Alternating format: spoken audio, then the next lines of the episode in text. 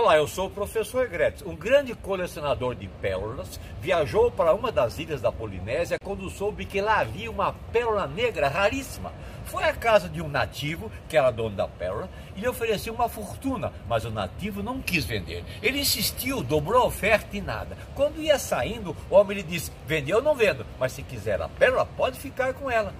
O coçador se espantou, mas como? Eu lhe ofereci uma fortuna você não quis vender, agora vai me dar de presente? Sim, respondeu o nativo, porque o meu filho mergulhou nas profundezas do mar atrás dessa pérola, mas perdeu a vida quando voltou porque teve uma embolia. Essa pérola não tem preço, porque custou a vida do meu filho, e já que você tanto quer, eu vou lhe dar. Meu amigo, minha amiga, muitas coisas na vida não têm preço. Um sorriso, uma palavra amiga para quem precisa de apoio, uma ajuda solidária. Enfim, pequenos gestos que você precisa apenas apenas ter vontade de fazer, mas que tem um valor muito grande para quem a recebe. Um forte abraço, professor Greg.